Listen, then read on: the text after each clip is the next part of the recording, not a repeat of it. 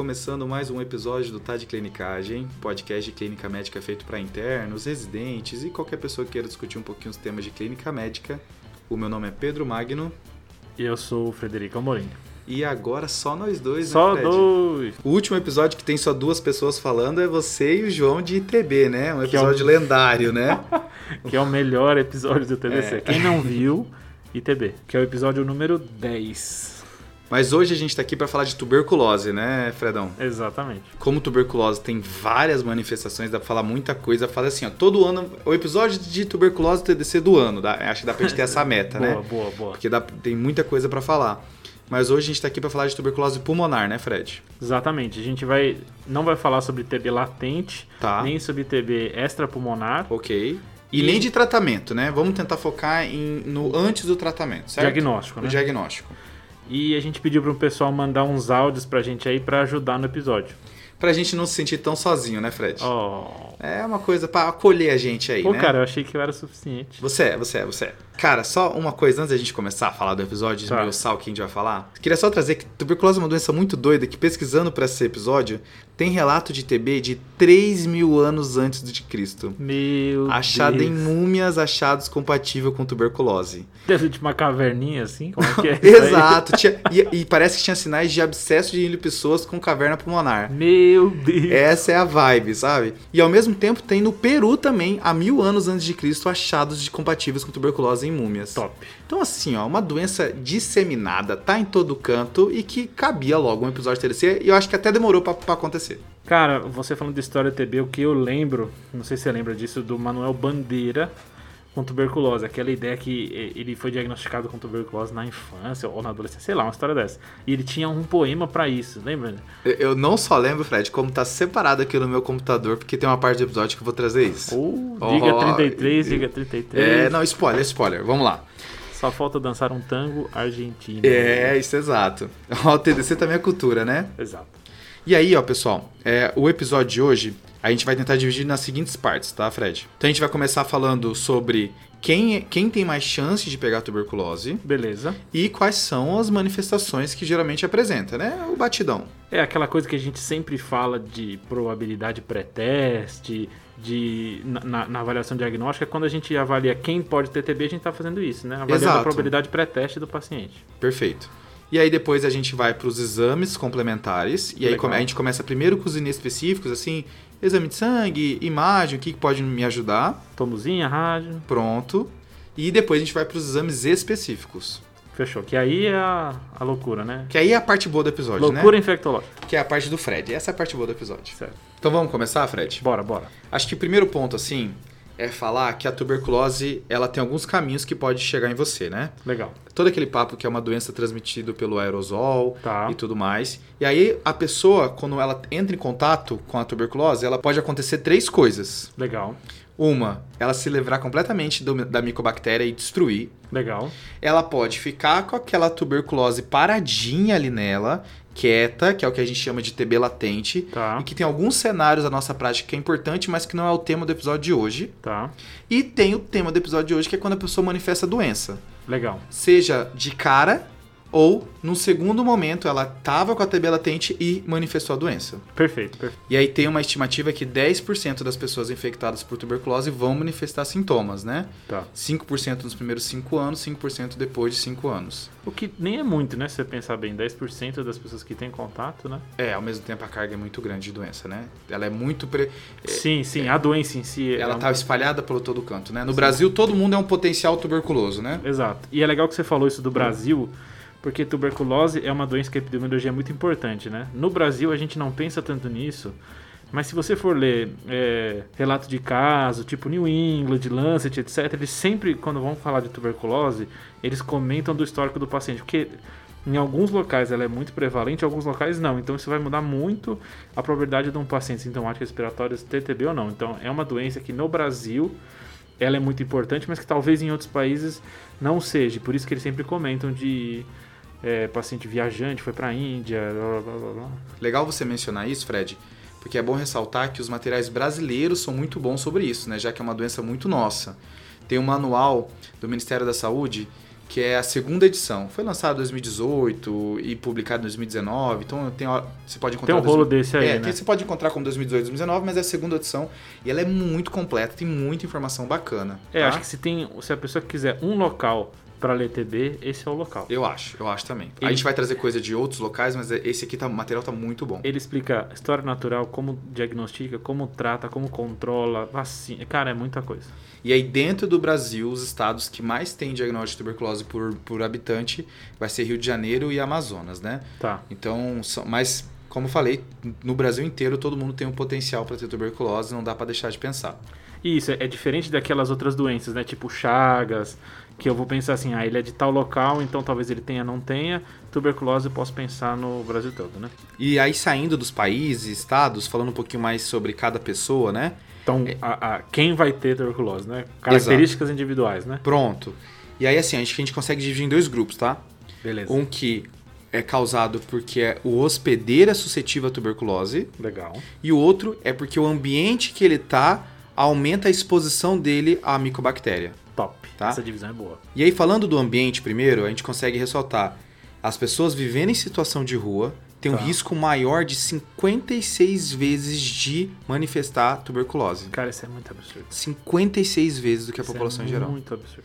E as pessoas privadas de liberdade também, 28 vezes. Olha esses números. É muito. É, cara, é algo grotesco. Quando Porque você é vê vezes, assim. né? É. E aí, falando do suscetível, sobre a pessoa que é suscetível à tuberculose, o grande chamariz é o paciente HIV, né? Boa. Tem a máxima do HIV, que HIV puxa a tuberculose e tuberculose puxa HIV. Tá. Fez um diagnóstico de HIV, você vai ter que ir atrás da tuberculose. Se fez diagnóstico de tuberculose, você vai ter que ir atrás do HIV. Perfeito. E aí tem uma coisa recente também que aumenta o risco da pessoa ser suscetível, que é as pessoas que utilizaram os inibidores de TNF, né? Os Famoso. imunobiológicos, os MABs da vida, né? Infliximab, adalimumab. Para começar esse remédio, se faz um rastreio de TB latente justamente para não manifestar a tuberculose, mas é uma imunossupressão importante, né? Porque a tuberculose é um bicho vingativo, né? Por quê? Porque assim, ó, ele entra no seu corpo, Tá. uma parte já é destruída, outro vai, vai ser atacado por macrófago, vai virar um vai fazer um granuloma justamente para você não sair dali, vai necrosar para acabar com seu oxigênio e ele fica quieto na dele pensando assim, ó, não, a minha hora vai chegar. A minha hora vai chegar. E aí, quando faz o, o inibidor de TNF, ou pega HIV, ou pega alguma outra coisa, ela fala assim: não, agora a minha hora chegou, a minha vez, tá? É um bicho vingativo. Cara, pra mim, granuloma é tipo assim: você abrir uma gaveta, viu uma barata, não sabe o que fazer, você só fecha a gaveta e espera que ela morre ali. assim. entendi, eu entendi. Isso é granuloma. É, Essa mim- é a maneira como o corpo lida com as coisas, deixando pro outro dia, né? Deixa ali fechadinho. Sabe quando você fala assim, ah, não, esse problema eu vou lidar amanhã com É, isso? é tipo o isso. Pedro do futuro lida com esse? Isso é o granuloma, né? Mas é, isso é legal que você falou, Pedrão, porque tem algumas partes da, da, da resposta imunológica à tuberculose que a gente já sabe. Tá. E aí eu achei interessante três é, partes específicas da im- três partes específicas da resposta imunológica que tem a ver com tuberculose. Hum. Um, ele é muito dependente dos linfócitos CD4. Por isso, pacientes que têm HIV têm mais risco de ter tuberculose. Entendi. Ela é- também é dependente na formação do granuloma do TNF-alfa. Por isso, pacientes que usam inibidores de TNF-alfa têm mais risco de ter tuberculose. E por último, ela é dependente de um eixo nosso, que é o eixo interferon gama e interleucina 12. Hum. Tem algumas pessoas que têm esse eixo suprimido na infância, dando origem a algumas imunodeficiências que dão maior suscetibilidade a infecções por micobactérias. A gente já comentou sobre isso no episódio 23 de FOI. Top. Cara, episódio bom, hein? Top, esse episódio, é. Episódio bom. Beleza, Pedro. Então a gente já comentou das pessoas que têm mais chance de TTB, dos locais onde eh, tem mais chance de TTB, mas o que, que essas pessoas vão se manifestar? Acho que essa é uma grande dúvida. A gente tem aquela ideia de tosse, duas, três semanas, e aí, Pedrão?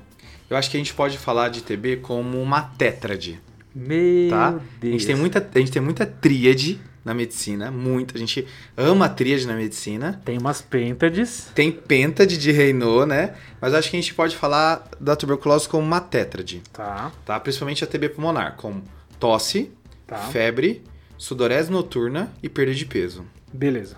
Eu acho que esses são os quatro sintomas principais, os principais curtes vão estar girando sempre nesses sintomas. É, acho que só uma coisa que eu queria comentar sobre cada uma delas, assim, de maneira rápida. Primeiro, a tosse pode ser de qualquer tipo. pode ser seca, pode ser produtiva, pode ser com sangue, tá bem? Que é a clássica história da hemoptise, né? Febre, hemoptise, dispneia, suores noturnos. Uma vida que poderia ser e não foi. Isso, pronto. Não era aqui que eu ia falar do Manuel Bandeira, mas tudo bem. Uhum. O que eu queria falar aqui, Fred, só vai ser um episódio quase de curiosidades, né? Mas vamos tentar falar pouco. Trivia. Porque a hemoptise é um sintoma tão importante para a tuberculose que foi baseado nela que o pessoal antes tratava a tuberculose com sangria, né? Porque ele falava assim, ó, se você tá tossindo sangue, é porque você tá com sangue demais no seu corpo, Meu... eu preciso tirar um pouco. Meu Deus. Tá, então o pessoal fazia sangria tipo assim, nessa justificativa. Meu pulmão de sangue. Isso, você tá com o pulmão inundado de sangue, então eu tenho que tirar sangue do seu corpo. É engraçado quantas justificativas as pessoas achavam para fazer sangria antes, né? E será que a gente não cria umas justificativas na nossa cabeça agora? É, Mas... quase tanto quanto cloroquina, né? Meu Deus, tá bem. Fico aí, fico aí, vamos lá. Sobre a febre, existe aquele padrão clássico, né, de ser febre vespertina. Isso realmente é descrito, uma febre que geralmente pula amanhã, não tem durante a manhã, vai ter mais à tarde, começo da noite, existe esse padrão de fato.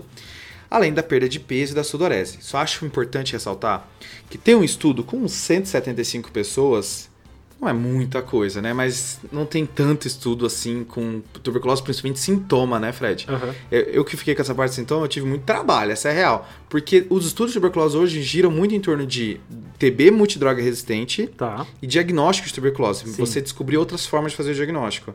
Agora, sintomas, assim, as pessoas já deixaram pra lá, né? Mas é legal esse estudo que ele viu que 20% das pessoas não tem nem febre, nem sudorese noturna e nem perda de peso. Porra, 20%? 20%. Então, se você está esperando a pessoa ter febre, a pessoa ter sudorese ou a pessoa perder peso para pensar em tuberculose, tá demorando demais, que isso às vezes pode demorar para aparecer. Tá. A tosse, a tosse mais prolongada já é o suficiente. Tá. É bom que você posicionou isso, porque às vezes a gente tenta falar assim, não, não teve tosse, não teve sudorese noturna, então não deve ser TB. Não é essa a imagem, né? É se tiver, vai me chamar mais atenção para TB, mas se eu já estou suspeitando, a ausência desses sintomas não vai me excluir o diagnóstico. Isso mesmo. E tem um outro ponto da tosse, que tosse prolongada já é para pensar em tuberculose. Uhum. Mas não existe um corte bem claro. Tá. Aquele corte que existe de três semanas, ah, tossiu por mais de três semanas, pensar em TB, isso é na busca ativa do sintomático respiratório. Tá. O que, que é isso? O sintomático respiratório é a pessoa que tosse por mais de três semanas e quando eu vou atrás desse paciente. Então, o agente comunitário de saúde vai batendo de porta em porta e aquele que tossir por mais de três semanas ganha um exame para tuberculose. Então, só para entender, Pedrão, o paciente que chega no PS com uma tosse prolongada, eu não tenho esse corte específico. Agora, um paciente que eu estou fazendo um, uma busca ativa, eu estou rastreando tuberculose, aí sim, aí esse corte fica importante para mim. Isso, a gente não vai aprofundar muito nisso, mas existem várias situações em que tosse por mais de uma semana já é o suficiente. Por exemplo, HIV que tosse por mais de uma semana já nessa busca ativa já vale a pena. Então tem várias subpopulações que você o corte é reduzido. Que são aquelas mesmas populações que a gente comentou que tem mais risco de ter a doença. Isso, aí é uma tabela diferente. Mas aqui, o paciente nos procurando, tossiu um pouquinho mais, sem um corte bem claro, já vale a pena pensar em tuberculose. Top. E aí essa clínica, principalmente quando ainda não tem perda de peso, né? De febre, tosse, seu, seu pensamento principal vai ser pneumonia, né? Óbvio. Então acho que só vale a pena ressaltar que é comum você fazer esse erro diagnóstico, né? Onde o paciente tem tuberculose, mas você pensou que era pneumonia. Isso é, isso é, um, é um erro que é ok, né? Vamos dizer assim. É que nem a gente já comentou várias vezes, você pode pegar a primeira semana de tosse com tuberculose, Pronto. a primeira febre do linfoma, etc. Né? Eu só acho importante ressaltar que se você, por alguma coisa na história, seja fator de risco, se o paciente se expôs a alguma pessoa com tuberculose, alguma coisa ressaltou tuberculose, você não pode fazer quinolona porque é um dos medicamentos que é utilizado no tratamento da tuberculose. Isso vai fazer com que aumente a chance de, da tuberculose ser multidroga resistente e vai dificultar o seu diagnóstico, aonde o paciente vai ter mais dificuldade de ter uma baciloscopia positiva. Top. Então, se tiver alguma coisa pensou em tuberculose, a quinolona para pneumonia não entra. Trata a pneumonia com outra coisa e aí se não melhorar vai atrás da tuberculose. E uma última coisa que eu queria mencionar sobre essa parte ainda de epidemiologia e sintomas, tá. que existem alguns fatores associados a atraso do diagnóstico, tá? Esse é um estudo do Rio de Janeiro, que eles viram que existem três fatores principais relacionados a atraso do diagnóstico de tuberculose. Legal. O primeiro é tosse. Principalmente porque a própria pessoa não valoriza a tosse dela quando não é acompanhada de febre, perda de peso. Se a gente já falou que o médico não valoriza tanto, o paciente às vezes muito menos, né? É, só uma tossinha que eu tenho às vezes. E aí arrasta, e aí quando vai manifestar os sintomas que ela procura e por isso demora. Boa. Um segundo importante é pacientes desempregados. Eles tendem a demorar mais a procurar o serviço de saúde para resolver os seus sintomas. Tá. E o terceiro que me impactou, Fred, e a culpa também é, da, é dos profissionais de saúde, é mulher. Mulher tem um diagnóstico mais tardio de tuberculose. Eu não sei se porque a gente, naquele script da doença, que é como a doença se comporta na Você nossa não- cabeça, a gente não pensa em mulher. Pode ser, né? Que a gente pensa sempre no homem tuber com tuberculose, não na mulher com tuberculose. Sei. Talvez tipo que nem o homem lúpico, assim, né? Pronto, é, acho que é nesse, nessa, nessa, nessa vibe, né? Então acho que é importante a gente a, a ter um olhar mais aguçado para esses três fatores. Tá. E aí vem o nosso primeiro áudio. Um primeiro convidado. Primeiro convidado, que é o grande doutor Iago Jorge. Tem uma pergunta pra nós. Manda aí, Iago. Pessoal, tem alguma condição ou alguma doença que pode fazer com que a tuberculose pulmonar se manifeste de uma forma atípica? Não, Iago é foda, né? Ao invés de contribuir pro episódio, vem com pergunta, né? Exato, vem é. complicado, né? Dificultou. Eu acho que assim, existem dois grupos populacionais que pode te complicar nesse diagnóstico. Tá. O primeiro não é bem complicar, porque o idoso, aqui a gente tá falando de pessoas acima de 60 anos de idade, Tá. faz menos hemoptise, menos cavitação e menos febre, tá? Mas vai ter a tosse, vai ter a perda de peso, vai ter a fadiga igual o jovem, tá? A ideia é que talvez seja menos florido do que do jovem. né? Pronto, um pouco menos, mas é bem é- não é tão importante assim, Tá. tá. E o segundo grupo, e isso vai ajudar a gente, principalmente quando a gente for falar de imagem, é o paciente HIV. Porque Tá. esse também, quando tem um CD4 muito reduzido, não faz o quadro bonito de cavitação e tudo mais. Pode ser só um infiltrado inespecífico, um derrame pleural, uma coisa mais simples e que você vai, vai ter mais dificuldade para pensar em tuberculose. Pedrão, o Iago perguntou de manifestações atípicas e tal. E tem alguma manifestação diferente daquela ideia de primária, pós-primária? Como é que é essa história aí? É isso que eu tô falando, é principalmente da pós-primária, né? Que é a TB reativada, certo? Tá. que é a do adulto, né? A gente tem outras duas tuberculoses pulmonares, que é a TB primária, que é o primeiro contato que a gente tem com tuberculose, Tá. que a gente pode manifestar sintoma. Às vezes não manifesta, às vezes manifesta. Que pode parecer uma pneumonia clássica, né? Às vezes é só febre. É uma febre que dura duas, três semanas e aí pronto, formou o granuloma, não vai ter mais nada. Fechou.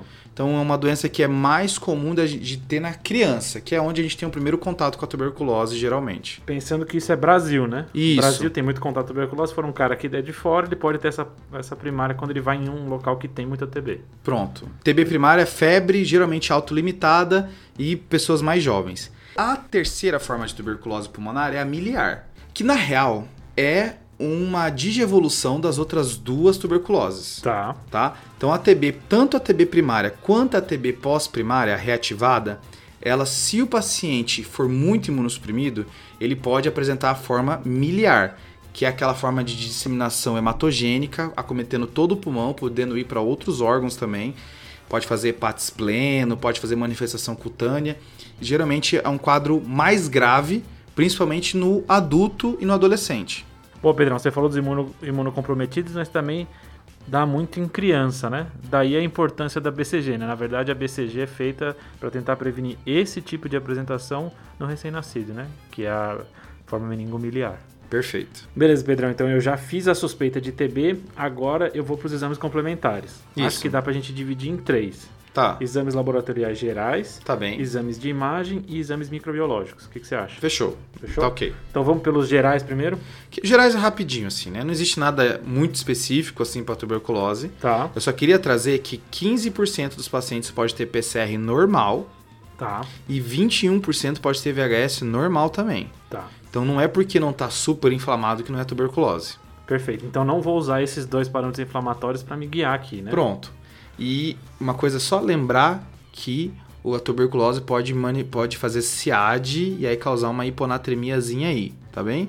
Essa Máximo informação é isso. top. Essa É informação só que às, às vezes você pesca ali uma. Opa, lembrar que tuberculose pode fazer isso. Top. E indo para exame de imagem, a gente Arroz vai. com feijão da TB, né? Imagem. É, Raio-X. massa, né? Massa. E aí a gente tem dois modos principais, né? Que é raio-x e tomografia. Boa. Tem coisas que vão ser vistas nas duas, né? Então, por exemplo, o raio-x na TB primária, que é aquela TB do primeiro contato, mais da criança, pode ver a linfadenopatia, que é característico, tem linfonodo megalilar, tá? Tá. Pode ver consolidação, e aqui tem aquele truque que é uma consolidação que não necessariamente gosta dos ápices, né? Como a TB reativa, a TB pós-primária gosta. Aqui a TB primária pode pegar todos os lobos, mas tem local que fala de uma preferência pelo lobo médio, né? Legal. Talvez porque o lobo médio tem um sistema linfático maior do que os outros lobos, tá? Então existe essa tendência, mas não é uma coisa que é bem universal esse esse esse fato. Essa apresentação vai me confundir totalmente com pneumonia. né? Exato. Aqui é o momento que você tem que ter cuidado é, para quando tem uma consolidação em um lobo. Se você tiver algo para tuberculose, cuidado com a quinolona. E pode fazer derrame pleural. Um terço dessas TB primárias pode fazer derrame pleural. Então, TB primária, que é a TB do primeiro contato, linfonodo, consolidação, que vai te confundir com pneumonia, e, tu, e derrame pleural. Essas imagens eu posso ver tanto no raio-x quanto na tomo, né? Perfeito. E já na reativa, na pós-primária ou TB secundária, as principais manifestações do raio-x vai ser aquela cavitação clássica e o infiltrado. E aqui sim, gostando muito mais das regiões mais apicais, né? Legal. E aí agora, para falar um pouquinho mais de tomografia, a gente pediu para Joane, uma colega nossa que participou do episódio número 53 de acidose metabólica, para ela ajudar a gente. Na verdade, era para ela estar aqui com a gente, né, Pedrão? Exato. E aí, é é só que ela acabou apresentando alguns sintomas de Covid, ficou na dúvida se tinha ou não tinha, ela preferiu se isolar, mas o convite já tá feito, a Joane daqui a pouco tá aqui de novo com a gente. Boa.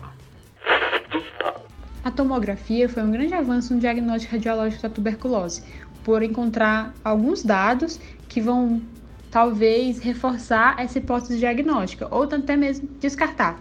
Tem uma referência legal brasileira que divide a apresentação em algumas formas, como de início, cavitárias, miliares, pseudotumorais, que são as principais.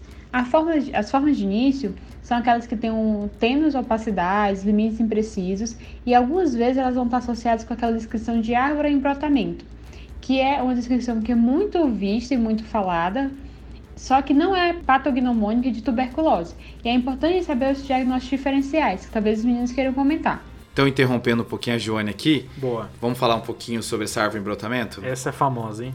Árvore em brotamento faz parte dos diagnósticos que estão dentro dos micronódulos pulmonares, Legal. tá? Que são aqueles nódulos menos de 3 milímetros e que geralmente gosta daquela região subpleural. Não é para você ter presença de nódulo na região ali meio centímetro da pleura. E aí, quando tem presença desses micronódulos, te chama atenção para algumas doenças. E a árvore em brotamento é quando esses nódulos eles fazem um formato de galhos, né? É, acho que para ter a ideia disso, o ideal é a pessoa ir na internet procurar árvore em brotamento para ela ter essa imagem na cabeça, que não é tão fácil de visualizar assim isso, né? Não, e, e é uma coisa que depois que você vê a tomo da árvore em brotamento, você entende o que ele quis dizer. Sim, exato. É, É uma coisa assim, ah, não, entendi o galho. Ah, entendi, aqui é o galhozinho, ent- ficou fácil. É, exatamente. Tá? E aí o ponto é que a descrição inicial da árvore de brotamento foi relacionada à tuberculose. E aí se tem uma ideia de que quando você vê a árvore de brotamento, eu tenho que isolar o paciente porque deve ser tuberculose, e meu Deus, que correria.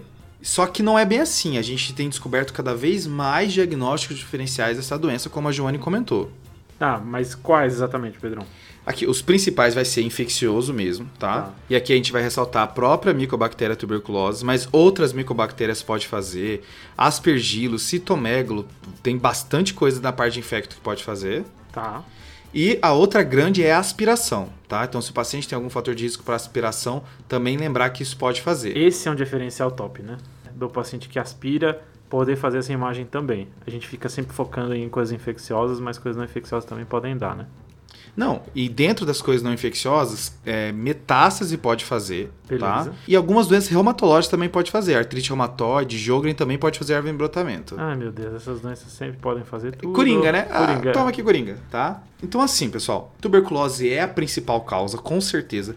Mas se nada da clínica te convence, ou se o paciente tem fator de risco para outras doenças, não ancore na tuberculose. Pense que tem que ser tuberculose porque tem árvore em brotamento. Boa. Acho que é- essa informação vale muito para aquela árvore em brotamento que foi um achado numa, numa tomografia num paciente que está com outra suspeita, né? É diferente de um Exato. paciente que está com suspeita e eu vejo árvore em brotamento, a outra é eu fiz uma tom por outro motivo e apareceu árvore em brotamento. As formas cavitárias, que é uma das formas mais famosas, ela no geral está associada com consolidação parenquimatosa, tem um, as cavidades, né, tem uma espessura de maior do que 3 milímetros e o diâmetro da cavidade pode variar. O que é importante lembrar é que dentro dessas cavidades, no geral, a gente não vai encontrar nenhum nível líquido, ou seja, não tem nenhuma infecção bacteriana associada. E é um grande ponto mesmo de, de atenção. É aqui, Fred, interrompendo a Joane uma última vez, que eu queria falar do poema do Manuel Bandeira. Ah, porque ele fala aqui, ó, que o médico diz que tem uma escavação no pulmão esquerdo com o pulmão direito infiltrado. Mentira que fala Pronto, isso. ele dá esse diagnóstico. Tá aqui, certo? E uma coisa que E é aí legal. ele faz, ele, ele refere àquele tratamento antigo de fazer pneumotórax. Isso, que é o né? nome do poema. É. E, nossa, o TDC hoje tá assim, ó. Nunca mais o pessoal vai deixar eu e o Fred gravar episódio Não. sozinho, tá? Mas é o seguinte, só queria ressaltar só uma coisa que a Joane mencionou, que é a espessura da cavitação. Legal. Porque a pessoa, depois de se recuperar da tuberculose, ela pode ficar com a cavitação para sempre, de estimação para ela. Mas a espessura fala a favor de infecção ativa, de doença ativa. Legal. Então, quando você tem uma espessura muito leve, talvez seja só uma coisa do passado. Mas uma coisa mais espessa agora pode ser doença ativa no momento. Só lembrando que essa cavitação pode ser um meio para uma outra infecção por cima da cavitação, né? O mais Certo. famoso aí é o aspergiloma, né? Isso. Ela Então, aproveita aspergi- a cavitação e faz da casa dela, né? Ex- Exato, é a aspergilose cavitária, né? Boa. E outros sinais de doença ativa, né, é aquela disseminação broncogênica, né? Que aí adjacente à cavitação você vê uma toda a parte da árvore bronca cometida pe- pela doença, né? Isso é a disseminação broncogênica. Só uma dúvida que, que acho que algumas pessoas podem ter é quais são as outras causas para cavitação, né? Então, Isso. nem tudo que cavita é tuberculose. Certo. Acho que a gente pode dividir em causas infecciosas e não infecciosas, né? Tá. Infecciosas, pneumonia necrotizante, Ok. Acho Então- que de com... essa é uma coisa comum, né? comum. Tá. As outras micobactérias, né? Ok, né? Sempre entra no balaio. Sempre entra. E aí, sempre com micobactéria, a gente lembra o quê? Fungo, né? Ok, pronto. Fungão sempre pode dar isso também. Além disso, nas não infecciosas, malignidade é uma boa, Sempre. tanto linfoma quanto metástase. Eu acho legal TEP, que necrosa e faz cavitação, né? Meu Deus, essa eu não Às sabia. vezes vem essa bizarrice. A famosa granulomatose de Wegener. Aí, pronto, né? Aí você tá vindo já pesado. Posso ficar mais pesado? Sarcoidose. Pronto, tá bom. V- vamos parar, vamos parar. As miliares são a, quando existe uma disseminação linfemática, então vão ter nódulos distribuídos aleatoriamente. E essa apresentação ela vai ter maior sensibilidade na TC de ser vista e encontrada do que na radiografia. E, por fim, as formas pseudotumorais são aquelas que se apresentam como um nódulo pulmonar, que pode ser único múltiplo, ou mesmo como uma massa, e a tomografia vai ser, vai possibilitar, nos possibilitar de fazer, tentar diferenciar, ver outros comprometimentos, se tem uma associação de apresentações ou não. E aqui ela fechou o áudio dela com a miliar, né?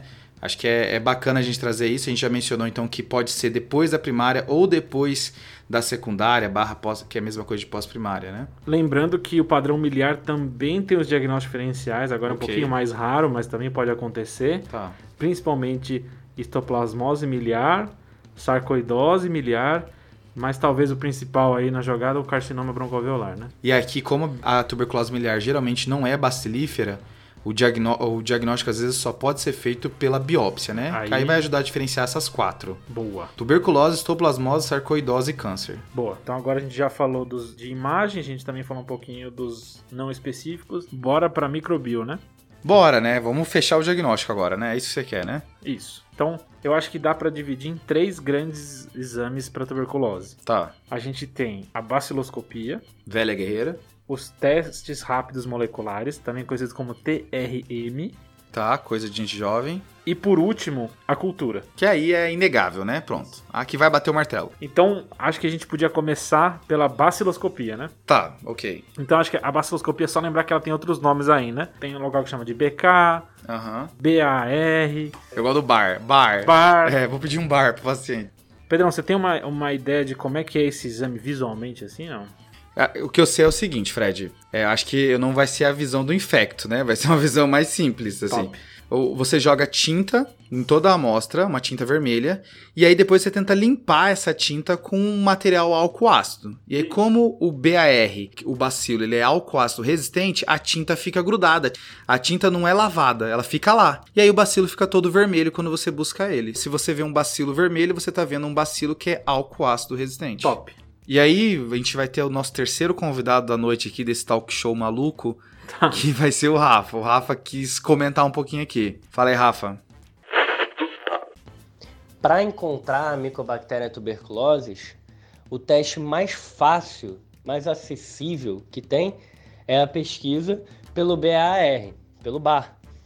Esse teste não é específico para tuberculose, existem outras bactérias que têm o mesmo aspecto nesse exame.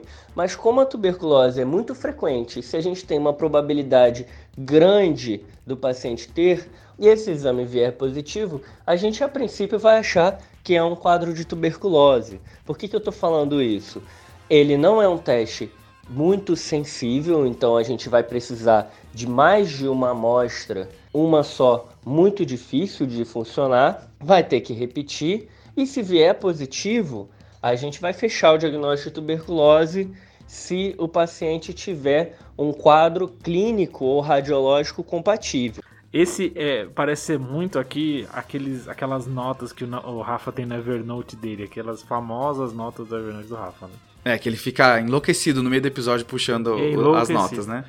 Mas isso que ele falou é interessante porque, um, ele falou da sensibilidade das amostras, né? Então o que a gente tem é que. O que a gente tem, e aí é uma dúvida também que fica, é assim: quantas amostras a gente colhe? Tá, entendi. Duas amostras, três amostras, uma amostra só? E por que, que tem essa sacada das amostras? Na primeira amostra, a gente tem uma sensibilidade aí de 50% a 60%. Nossa, baixo. Baixo. Se eu coleto uma segunda amostra, o aumento em sensibilidade é de 11%. E a da terceira amostra Ixi. é de 2 a 5%. Então Tá. tem locais que consideram que talvez essa terceira amostra não, não vai me dar um aumento de sensibilidade tão grande para valer o esforço de fazer. A esperança, né? A esperança, não, mas na terceira vai dar, né? Exato. E aí até o, o- se você for pegar o Ministério da Saúde, a recomendação é de fazer duas amostras só. Então a ideia é assim, a segunda amostra tem uma- um aumento ok de sensibilidade em relação à primeira, e a terceira amostra já é um, um aumento menor. Então ele, ele falou assim, ah, nós não é tão específica para tuberculose, exatamente, porque outras micobactérias também podem aparecer nesse exame, Ok. assim como algumas primas aí, né, que é nocardia, Hum. rodococcus e actinomyces. Ó as loucuras. Meu Deus, tá. Esses micro-organismos são bem mais raros que tuberculose. Por isso que fica essa ideia de veio positiva, a minha primeira suspeita de longe é a tuberculose. Mas realmente ele não é, é 100% específico para tuberculose. A gente tem uma, uma especificidade aí de 90% para cima. Nocardia, que é aquela doença que dá um monte de nódulo, né? É muito nódulo. Eu lembro de nocardia, de nódulo, né? N-O-N-O. Boa! E rodococos é do cavalo, né? Eu sei que tem muita associação com cavalo. Você que gosta dessa epidemiologia com animais, né, Fred? Você que já trouxe parto, Parto de, de ruminantes. ruminantes, já trouxe essas coisas assim, Agora- salmão. Lembrando que o BAR pode ser feito em outros locais, né? Então, em- na verdade, em qualquer amostra que você quiser avaliar a tuberculose, você pode fazer o BAR. Então, você pode tentar fazer em biópsia, em líquor, em urina, etc. Só que a chance maior de você encontrar realmente vai ser no escarro, né? Escarro ou qualquer lavado brônquico, etc. Show. Um negócio legal sobre o bar é que a gente fica pensando, ah, como é que eu aumento o rendimento, né? Existe toda uma técnica que tem que ser ensinada ao paciente para ele fazer. Isso tem que ser feito de maneira que ele não exponha as pessoas que estão próximas ali dele também. E quando ele coletar, a gente vai orientar ele a voltar no dia seguinte de manhã para coletar o primeiro escarro da manhã, que seria um escarro ali mais grosso, que tem mais chance da gente encontrar a bactéria. Isso é algo interessante, porque muita gente fala para o paciente voltar no dia seguinte e não coleta de cara no primeiro contato com o paciente. E aí talvez você possa até perder o segmento dele, porque ele não voltaria no dia seguinte. Então, o que o manual de tuberculose fala é justamente isso. Você tem a suspeita clínico-radiológica, você pede para o paciente coletar naquele momento e voltar no dia seguinte de manhã para coletar o primeiro escarro do dia. Então, só revisando o que o Rafa falou, encontrou o paciente, naquele momento que você encontrou o paciente, você vai fazer a coleta da amostra. Isso pode ser 5 da tarde, 8 da noite, 10 da noite, que seja. E aí depois você coleta da manhã do dia seguinte. Entendi. A ideia desse de coleta da manhã é porque a amostra da manhã tem uma chance 12% maior de vir positiva do que a amostra de outro horário. Então, Pô, é quase a porcentagem que ganha de você coletar uma segunda vez, aí, né? né? Então, o, o próximo exame diagnóstico é o, o que é conhecido como teste rápido molecular. Não, não é bem por esse que ele é conhecido, né? É, depende de onde você é, faz faculdade, onde você faz Tá. residência. Então, em alguns lugares ele é conhecido como TRMTB, mas em alguns lugares ele é conhecido como Gene Expert. Isso. Então, o que, que é isso? Na verdade, o te- teste rápido molecular eu faço por PCR, Tá bem. que não é o PCR Proteínas reativas. Exato. É a reação de cadeia de polimerase. E a ideia é que é um teste que eu consigo identificar o DNA da tuberculose muito rápido. Então Ok. eu consigo identificar em duas horas, duas horas e meia. É, isso é massa, né? E um dos aparelhos que me permite fazer essa pesquisa se chama Gene Expert. Entendi. Não é sinônimo, então, né? Não é. Gene Expert, na verdade, é um aparelho que. É o que boa, é o que boa da medicina, né? Pronto, é uma Tá. famosa metonímia, né? Ah, meu Deus, tá Me- bem. Agora tá bem literário esse. Não. Então, é, esse, esse, na verdade, é um aparelho que me, me permite fazer vários PCRs. Eu posso fazer PCR para Covid nesse aparelho, etc. Tá, O que muda é o cartucho. entendi. E aí tem um cartucho específico para TB. Então a ideia é, eu consigo um resultado muito rápido para TB e eu consigo pegar uma coisa mais específica para TB, que é o que o Rafa tinha comentado. Que no BAR eu- posso ver nocardia, eu posso ver micobactéria não tuberculose, etc. No teste rápido molecular, o Gene Expert, eu consigo ver especificamente a tuberculose. E aí ele tem uma segunda sacada, que não só eu consigo ver a tuberculose, quanto eu consigo identificar genes que codificam resistência à rifampicina. E aí, cara, aí é demais. E aí ele, então ele em duas horas já fala se é TB e que se for TB, se a rifampicina serve ou não. Exatamente. E aí, só comparando com o BAR, né? A sensibilidade do TRMTB, se a, a baciloscopia for positiva, é 96%. Nossa, tá. É, agora, se a baciloscopia for negativa, é 66%. Então, qual que é a ideia? É que nesse paciente que a baciloscopia é negativa, eu tenho menos carga Uhum. de tuberculose. Então, é mais difícil eu achar. Tá então, bem. tem essa diferença. Se ele for negativo, 65% de, de sensibilidade. Então, então é difícil usar ele para excluir tuberculose, né? Certo. Não é tão fácil usar ele como corte para tuberculose, mas tudo bem. E aí ele tem uma parada que eu só preciso de uma amostra, né? Diferente do bar, né? Exatamente. Então, o bar é aquela ideia que a gente tinha falado. As amostras adicionais aumentam a sensibilidade, da, do, do Gene Expert não tanto, mas existe os falsos negativos de Gene Expert. Então, se eu tiver muito na dúvida, eu posso recoletar a amostra. Mas isso acho que vale para qualquer exame, né? Se eu ficar muito na Lógico. dúvida, eu posso fazer nova amostra. E aí, só uma sacadinha que quando eu tenho uma baciloscopia positiva com Gene Expert negativo, muito difícil disso ser tuberculose. Aí eu vou pensar muito mais. Naqueles outros diagnósticos que você tinha mencionado, né? Exatamente. Fechou. Então- E aí, pra comentar sobre Gene Expert, o brasileiro, mesmo estando em Fortaleza, quis comentar um pouquinho. Boa! Rapaz, é o seguinte, é sobre o, o Gene Expert, né? O teste rápido molecular para tuberculose. Meu amigo, isso aí tem muita dúvida, cara. Pode pedir no líquido, pode pedir na urina, pode pedir no líquido pleural. Se a sensibilidade é melhor do que a baciloscopia e a especificidade também, eu posso usar ele para retirar é, do isolamento? E aí, galera? Desvendem esse mistério pra gente.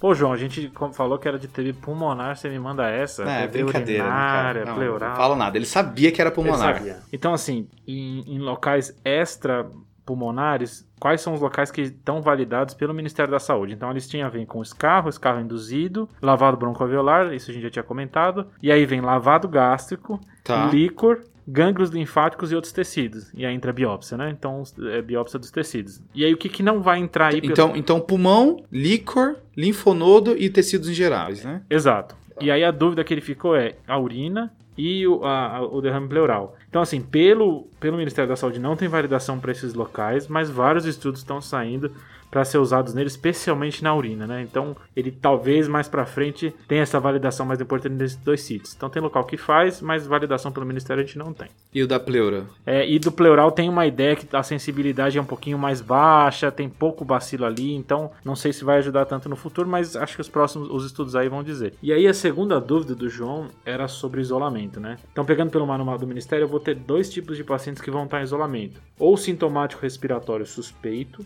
ou paciente confirmado TB que está internado. Ok. Quando que eu vou tirar o isolamento desse? Se eu tiver um sintomático respiratório, se ele tiver um TRM negativo ou duas baciloscopias negativas, ele sai do isolamento. Então, já com o Gene Expert negativo, já posso tirar. Pronto. E se ele tiver TB ativa, duas baciloscopias negativas em dias diferentes, aí esse paciente também sai do isolamento. Aí esse tempo pro bar vir negativo nesse paciente que já tem tuberculose e tá internado no hospital é geralmente umas duas semanas, né, Fred? É, você tá me falando assim, o cara que começou a tratar no hospital, né? Isso, e ainda tá no hospital. Aí geralmente ali pela segunda semana que ele pode vir um bar negativo que você vai pedir pra ver se dá É, eu tirar vou- do isolamento. Eu vou né? repetir, se tiver dois negativos, aí eu. Eu acho legal isso porque eu já vi gente falar, ah, duas semanas dá pra tirar independente porque a, a tos diminuiu. Mas o ideal é você ter certeza que ele ainda não é bacilífero, né? É, até porque pode ter resistência, falha de tratamento, etc. Né? Perfeito. E um outro ponto é que eu já vi CCH bloqueando de liberar esse paciente suspeito do isolamento. Só com um TRM ou dois BARs, né? Porque era um paciente que tinha muita chance de ser tuberculose, e aí tava duvidando do exame, achando que era um falso negativo, e ia pro, pra, pro lavado bronquioalveolar, porque era um outro método para tentar ver se ainda pescava tuberculose. Eu, eu acho que esse, é um- esse tipo de argumentação tem dois lados, né? Um que o teste rápido molecular e o BR é, não tem uma, a sensibilidade 100%, então Tá. esse paciente mesmo assim pode ter tuberculose. Mas do outro lado é, se o paciente tem BAR negativo e GeneXpert negativo, será que esse cara transmite? Então Entendi. fica esse balanço dos dois Essa aí, dúvida, né? Mas a princípio, o manual do Ministério libera esse paciente do isolamento só com esses exames negativos, né? E é legal que você falou isso, Pedrão, porque o, tem uma frase do Ministério que é assim: os casos devem ser considerados individualmente, principalmente quando forem pacientes vivendo com HIV e pessoas com imagem radiológica altamente suscetível de TB, que é isso que você estava falando. Né? Fechou. E aí, por último, a gente tem o, o famoso padrão ouro, né? Que é a cultura.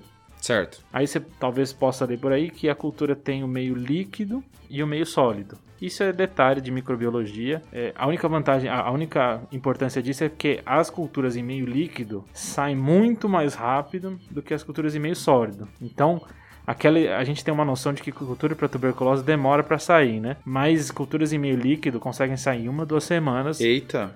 E a gente consegue ter um diagnóstico mais rápido. Certo. E existe essas culturas de meio líquido aqui no Brasil? Existe, existe. No, no se- serviços específicos para tuberculose normalmente existem, então Tá. serviços terciários de tuberculose. Uhum. E aí, pedir ou não essa cultura vai depender muito do seu laboratório. Então, se o seu laboratório estiver disponível, às vezes já entra na rotina direta do laboratório. Se não tiver disponível, faz o, a cultura meio sólido, que é mais antiga e mais famosa por aí.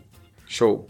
Qual que, então, qual que é a vantagem da cultura em meio líquido? Ela é mais sensível do que a cultura em meio sólido, só que ela pode vir com contaminantes. Porque cresce tanto, cresce tão bem, que pode vir com contaminante. Então a recomendação atual é fazer as duas, se você puder.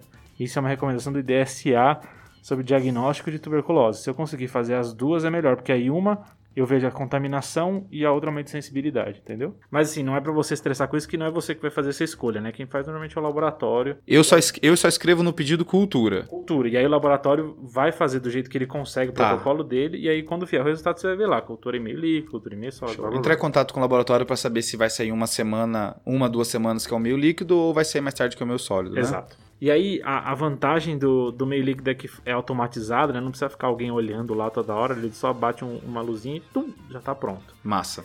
E aí, Pedrão, só aquele comentário de sensibilidade e especificidade. Sensibilidade da cultura de 88% a 90% no Tá. meio líquido e do meio sólido 76%.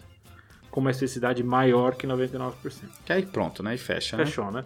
Show. Lembrando que a cultura também pode pegar aquelas micobactérias não tuberculose. Então, Tá. veio um BAR positivo com um gene expert negativo, na cultura vai aparecer qual que é essa micobactéria. Será que é Mycobacterium avium, papapá, papapá. Então, assim, Fred, você me falou três exames, tá? Você falou do BAR, falou do Gene Expert, que é o TRM, e falou da cultura.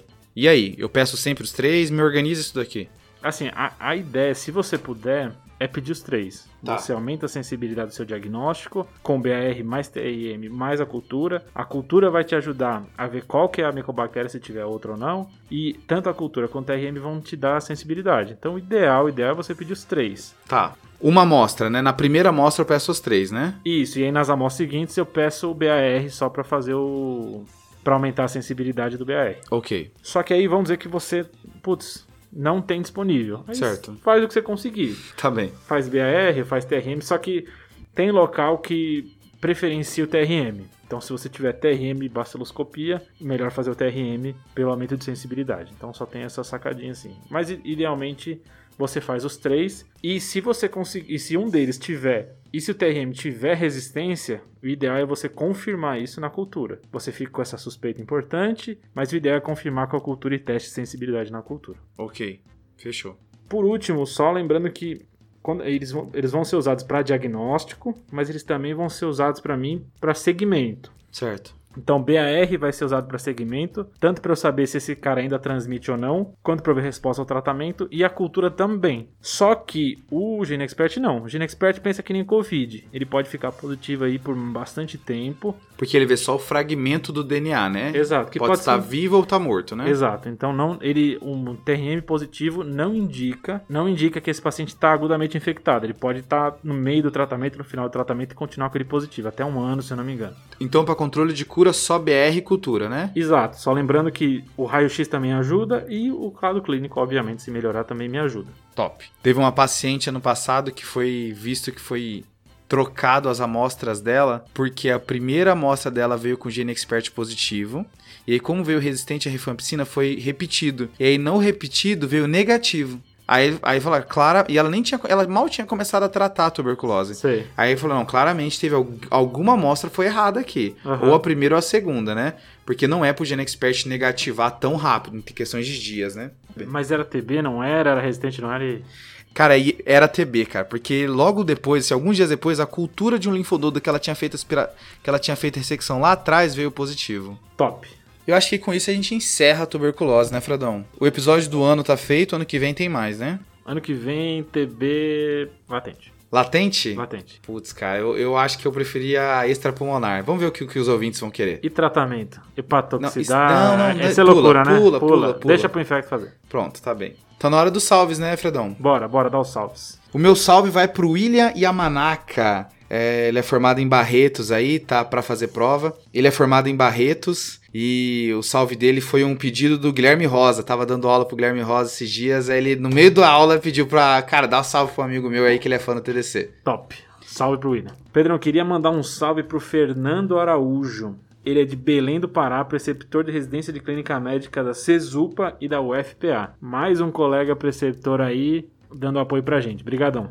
Boa. Valeu, Fernando. E aí, o desafio da semana passada, caso de esplena e anemia, caso top, né? Top difícil. pessoal, o pessoal do Rio Grande do Norte brilhou no, no episódio. Não, demais, demais. E o desafio era assim, era qual era a causa de espleno que você tem que orientar o paciente a não realizar nenhuma atividade perigosa, esforço físico importante. E o porquê que não pode. E por que que não pode, né? E a resposta era mononucleose, né? Devido ao risco de ruptura do baço. Boa. E aí teve alguns acertos, né? Algumas pessoas acertaram. E aí eu quero destacar os, só os cinco primeiros, tá? Rapidinho, cinco primeiros, Fechou. tá? O Bruno Elias Pérez acertou. Tá. O Gabriel CHG, não consegui achar o nome, da onde é, tem, um- tem foto dos Estados Unidos, foto do Brasil, não dá pra saber de onde ele é. CHG. Gabriel CHG. O Ricardo Tavares Filhos, da UFG, acertou também. Top. Pedro Ávila acertou também, um abraço, Xará. E por último, mas não menos importante, o Thiago Botega, que também é preceptor da residência de clínica médica do Hospital Regional de São José, de Santa Porra, Catarina. Top. Acertou e mandou, pediu pra mandar um salve pro pessoal da residência. Boa. Um abraço, pessoal aí de São José, Santa Catarina. Abraço. Fechou? Fechou. E o desafio pra semana que vem? Você tem um desafio aí, Pedrão? Cara, o meu é o seguinte, ó. É um paciente onde a baciloscopia veio positiva, mas o pulmão é limpo. Não tem nada no pulmão. Tomo mais do que normal. Tá, você tá me dizendo um cara que é bacilífero, então vou ter que isolar esse cara, né? Tá? O BR veio positivo, isso. E Mas aí, vai o- ter que, e aí vai ter que isolar. O pulmão tá zerado. É isso aí. Aonde está? Uh, Show? Show. Fechou. E lembrar de seguir a gente no arroba tá clinicagem, manda sua mensagem lá pra gente. Segue a gente no Twitter também, estamos galgando os passos ali. E se você quiser mandar uma mensagem pra gente, a gente tem aquele novo quadro Falou 20. Isso, se tiver um- uma- alguma coisa massa sobre tuberculose, sobre diagnóstico de TB pulmonar que a gente deixou passar, algum caso Top. que você tenha visto na sua universidade, no seu hospital, que eu acho que pô, vale a pena compartilhar, manda pra gente aí que pra gente compartilhar com todo mundo e todo mundo aprender junto. Boa. Fechou? Fechado. Valeu, falou, falou, falou, falou. Esse podcast tem como objetivo educação médica. Não utilize como recomendação. Para isso, procure o seu médico.